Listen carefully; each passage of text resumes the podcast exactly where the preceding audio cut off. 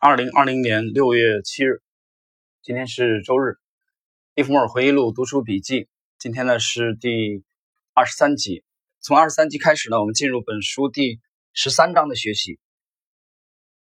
呃，我们知道在上一集啊，结束了这个十二章学习，我们提到了利弗莫尔再度的破产啊，这个时间大概是在一九零八年前后啊，受这个棉花大王托帕奇托马斯的影响。把他一九零七年获取的暴利的至少百分之九十啊亏损，随后又经过了自己的这个呃不谨慎的操作啊，基本上处于破产的这种状态，而且还倒欠了经纪商的大概十多万美元。我们进入今天正式内容，就这样我再度赔光破产，因为我的操作糟透了，错得一塌糊涂，情况惨不忍睹。我病了，神经紧张过度，焦虑不安。没有办法冷静的推理，也就是说，我的精神状况是任何一位在操作的投机客都不应该出现的情况。我感到一切都不对劲儿，真的。我甚至开始怀疑自己所丧失的判断力不可能再恢复，再也无法把赔掉的钱赚回来。我已经习惯大手笔的操作，例如每次进出超过十万股。因此，我开始担心，如果我现在只能做小额操作，将无法做出精确的判断。如果只能交易一百股，我怕自己会觉得做对好像也没什么意义。在养成了大手笔进出、赚取大额利润的习惯之后，如今必须改成小额操作。我实在无法确定自己是否还知道何时才应该获利了结出场。我无法向你描述这种手头毫无资金的无助感，但我知道自己已经陷入了非常糟糕的处境。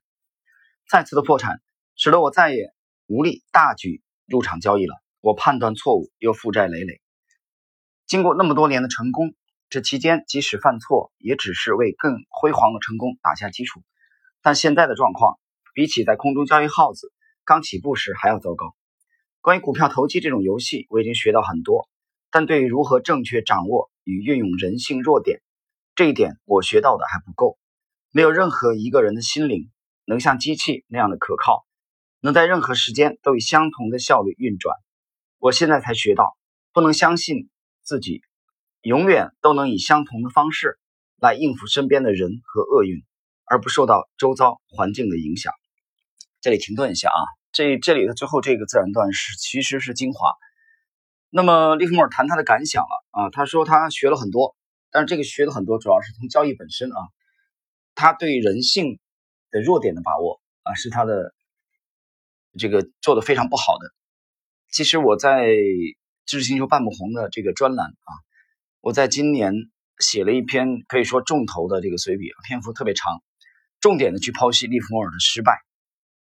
这里边我就谈到过利弗莫尔，他的失败并不是由于他整个教育体系的失败啊，有些人非常的浅薄，他认为啊，利弗莫尔都已经自杀了，一九四零年十一月份。啊，对我，他说我不了解一百多年来为什么还有这么多对冲基金经理和职业的资管人士在孜孜不倦的去研究利弗莫尔啊，一个失败者有什么好研究的，对不对？没什么好研究的。呃，我觉得这种观点其实是有很很有偏颇的，因为我们去冷静的分析一下利弗莫尔的失败啊，我认为他不是技术上，他不是败在技术上，不是败在他的专业交易体系，更不是败在他的这个最小阻力。它败在是交易技术之外的啊这些东西啊，具体内容大家可以去参考知识星球的那篇随笔啊，那篇随笔的名字叫《感悟这个杰西·利弗莫尔》。好，我们继续。金钱的损失从来不会让我忧虑，但其他问题却会带来忧虑，而且也的确发生了。我仔细研究了自己亏钱的原因，毫不费力就发现了自己错在哪里，找到了犯错的时间点和位置。一个人必须彻底了解自己。才能在投机市场中得到好的结果。如果想知道自己会做出什么蠢事，那将是一段漫长的教育过程。我有时认为，投机客如果能学会如何避免骄傲自大，那么他付出再高的代价都不嫌贵。许多优秀的投机者赔大钱，都是由于过度骄傲自大造成的。对于任何一个人来说，在任何地方犯下的自大错误，都是一种很花钱的毛病，尤其是在华尔街的投机客更是如此。由于对自己的所作所为极不满意，因此我在纽约并不快乐。我因为并没有处于良好的操作状态，所以就没再操作了。我决定离开这里。到其他地方去赚点本钱。我认为换个环境，或许有助于找回自己。于是，被投递游戏打败的我再次离开纽约。当时我的处境比破产还要糟糕，因为我还欠了经纪商家十多万美元的债务。后来我来到了芝加哥，在那里找到了一笔资金，这笔钱的数目不大，虽然花的时间可能要长一点，但至少让我有机会赢回失去的财富。一家曾经和我往来的经纪商对我的交易能力有信心，他们愿意让我在他们的营业号子做一些小额的交易，以证明他们的看法是正确的。一开始我十分小心保守，我不知道在芝加哥会发生什么事。但后来我遇到了交易生涯中最令人难忘的经历，因而缩短了我在芝加哥停留的时间。那真是一个令人难以置信的故事。有一天，我收到了一封来自鲁修斯塔克的电报，他曾是一家证券交易所会员公司的营业厅经理，我就是在那个时候认识他的。当时我还和他做过几笔生意，但我们很早就失去联系了。电报的内容是。速来纽约，塔克。我知道他是从我们共同认识的朋友那里了解到我的困境，因此他找我一定是为了跟我有关的事。然而当时我没钱做一趟不必要的纽约之行，因此我没按他的意思做，而是拨通了长途电话给他。我收到你的电报了，我说，什么事儿那么着急？他回答我说，纽约一个大银行家想见你。谁？我实在想不出可能是谁。你来纽约就知道了，多说无用。你是说他想见我？是的，他找我有什么事？卢修斯说：“你来之后，他会亲自告诉你。不能写信告诉我吗？不能。”我说：“不能写信啊，那就当面讲吧。啊，那就直接讲吧。我不想在电话里讲，好吧，卢修斯。我说，你只要告诉我，我会不会愚蠢的白跑一趟？当然不会。要是你来。”啊，要你来是为了有好处等着给你，你难道连一点风声都不能透露吗？不，他说这样对他不公平，而且我也不知道他会如何帮你。不过你最好是听我的，尽快来纽约。你确定他是想见我的吗？没错，就是你。你最好快点来，发电报给我。你坐哪一班火车？我去车站接你。好的。我并不喜欢把事情弄得这么神秘，不过我知道卢修斯是善意的，他这么说一定有他的道理。啊，我在芝加哥并没有很大的收获，离开那里并不会让我感到不舍。这样的话，那个阿利弗莫尔呢就赶到了这个纽约啊。见面以后呢，卢修斯就告诉他，他是受了这个丹尼尔威廉森的紧急委托来找他的。呃，介介绍一下，这个丹尼尔威廉森是著名的纽约证券交易所会员公司啊，威廉森布朗公司，他是这个公司的人。他请卢修斯转告我，他有一个相信我不会拒绝的提议，因为对我来说啊将会有大有斩获。卢修斯发誓，他对这个提议的内容一无所知，但从这家公司的名声来看，应该能担保他不会要求我去做这个不正当的事情啊。我们这里解释一下这个这家公司啊，卢卢修斯的这家丹尼斯丹尼尔威廉森的这家啊公司，呃。丹尼尔·威廉森呢是这家公司的资深的合伙人啊，这家公司呢非常有实力啊，成立的时间也比较早。我们来看看具体是什么事情啊？他们他们见面之后，见面之后呢，那个利文斯顿啊发现威廉森先生风度翩翩，是个标标准的这个绅士啊，他举止优雅，总是带着和善的微笑，可以看得出啊，他善于交际，朋友很多。我什么都没有说，况且。我也没什么好说的，我总是等对方把全话全讲完了，才开始说话。嗯，利文斯顿呢想等对方啊出招啊，到底是什么事情？我保持着沉默，并不是想要别人提出更有利于我的条件。我这么做是因为我想弄清楚事情的来龙去脉，让对方把话说完，我就可以马上做出决定。这是节省时间的好办法，可以避免争论和徒劳无功的。冗长的讨论。通常别人提出一个提案之后，在我开始讲话的时候，几乎都能只用是或者否来回答。但这必须在我听到完整的提案内容之后才能如此，否则我无法立即回答是或者否。丹尼尔·威廉森说的，而我只是呢洗耳恭听。他告诉我，他对我在股市里的操作已经耳熟能详，也很遗憾我离开自己最拿手的领域，转战到棉花市场。遭受了重大的挫折。不过他因为我时运不佳，才有机会与我见面。他认为我擅长的是股票交易，天生就是做这一行的，不应该离开股市。他愉快地说：“利文斯顿，这就是我们希望和你做生意的理由。”我问他做生意怎么做？当你的经纪人，他说 B 公司希望你在这里交易。我很乐意在这里交易。我说，但我不能。他问为什么？我回答我没有钱。这不成问题。他微笑着说，我会提供资金。他拿出一本支票，开了一张两万五千美元的支票，填上我的名字，然后递给我。我问他这张支票要做什么？存入你自己的账户，随时领取。我希望你在我们公司交易，我不在乎你是输钱还是赢钱。如果这笔钱输光了，我会再给你一张个人支票。所以你使用这张支票时不必太过谨慎小心，明白了吗？我知道这家公司很有钱，不需要勉强做任何人的生意，更不用说送钱给客户当保证金了。但是他提供给我这一切，而且是那么的和善。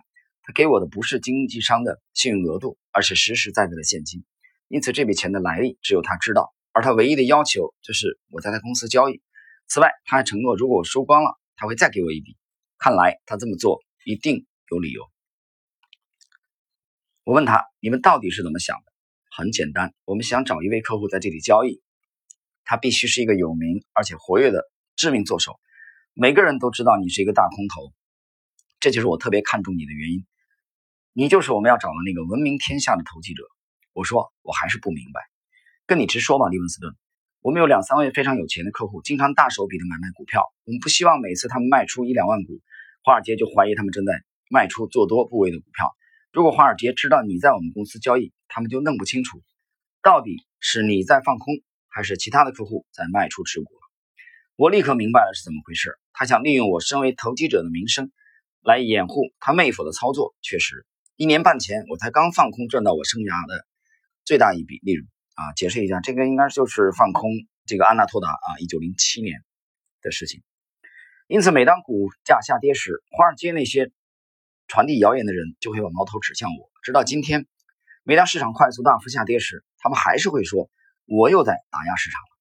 我根本不需要考虑，因为我一眼就能看出丹·威廉森给了我一个快速东山再起的机会。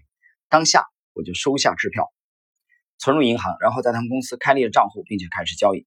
这个时候的市场状况很好，波动大，而且有成交量，并不仅仅局限于一两只特别的股票。我说过，我会担心自己已经开始失去了正确操作的这个窍门，但情况看起来好像不是那样。三周之内，我靠着丹·威廉森借给我的两万五千美元，赚到了十一万两千美元。我去找他。并对他说：“我是来还你那两万五千美元的。”不不，他一边说一边挥手，好像我给他的是不好喝的蓖麻油鸡尾酒似的。不不，小兄弟，等你的账户有很多了钱再说，现在还不急于还，你只不过是才开始赚一点小钱而已。就在这个时候，我犯下自己在华尔街生涯中最让我后悔的错误，而这个错误是我后来过着漫长又痛痛苦岁月的主要原因。我应该坚持还他钱的。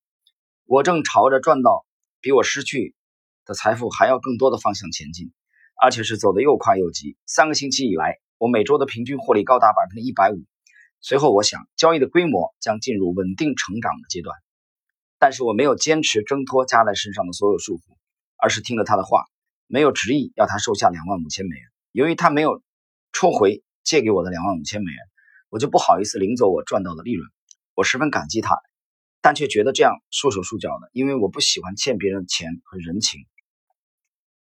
金钱的债务可以用钱偿还，但恩情和好意就必须以同样的东西去还。你很快就会发现，这种道义上的责任常常需要付出极高的代价，而那种责任是没有法律上限的。我把这笔钱摆在一边，不去动它，又开始重新交易了。我的交易进行的十分顺利，我找回了自信，而且我确信用不了多久。我就能恢复到一九零七年的胜利状态了。一旦进入状态，而且只要市场状况能维持一段时间，我就能够收复全部失地了。但是赚不赚钱，我并不是很在乎。让我感到高兴的是，我正在摆脱那种不停的犯错以及失去自我的感觉。这种感觉在这个几个岁月里啊，几个月里曾让我陷入迷茫中，但我已经得到了教训。呃，那么以上呢就是今天的内容。我们在今天的这个倒数第二段的时候，大家看到了啊，利弗莫尔在三周左右的时间，他平均每周的获利高达百分之一百五。呃，你看回顾利弗莫尔整个的操作生涯啊，无论是从这个十四五岁出道啊，后来这个初出茅庐啊，到一九零七年大获全胜啊，通过做空啊，再到后来的我们会解释到在一九一一九一五到一九一六啊。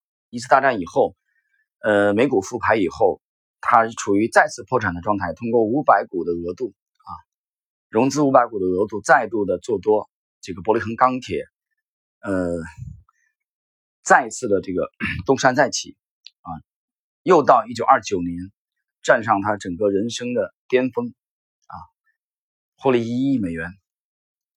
你能看到一个进攻非常犀利的职业作手。啊，他跌宕起伏，传奇的一生。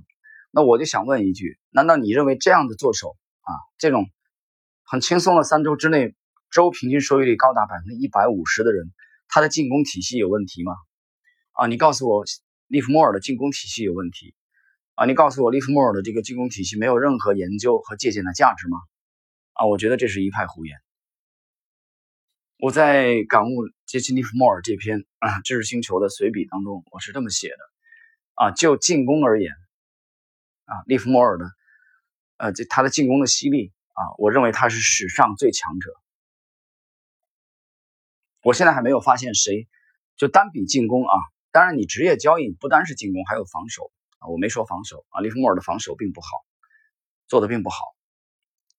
如果他防守做的很好啊，也后来也不会出现这个结局。但是我说单单纯的来考考究这个研究进攻而言。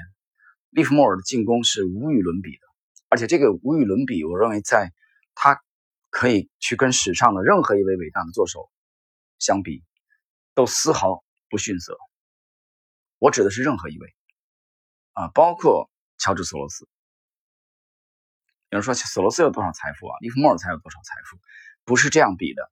你要明白一点，在利弗莫尔生活的那个年代啊，他一年收入这个只通过独立的操作从市场。攫取三百万美元啊，赚取一亿美元，在当时的那个年代，你考虑一下通货膨胀到现在啊，你跟这个索罗斯的财富去比，他的财富，我们按这个相对啊，绝对是没有办法比的。相对，你和某一个国家，比如说美国的 GDP 去比，你就知道利弗莫尔的财富用相对来比，相对值来比，丝毫不逊色于乔治索罗斯。好了，朋友们，今天我们这一集的内容就到这里。在下一集啊，我们将继续啊，第二十进入第二十四集，也就是进入对应本书第十三章啊最后这部分的学习。